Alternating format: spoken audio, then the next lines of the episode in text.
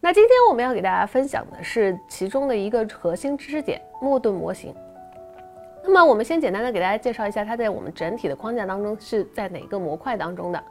莫顿模型呢是一个非常重要的违约概率的计量模型啊，所以它是在量化分析的这个部分，金融风险测量这一部分，违约概率测量的模型当中的一个重要的板块。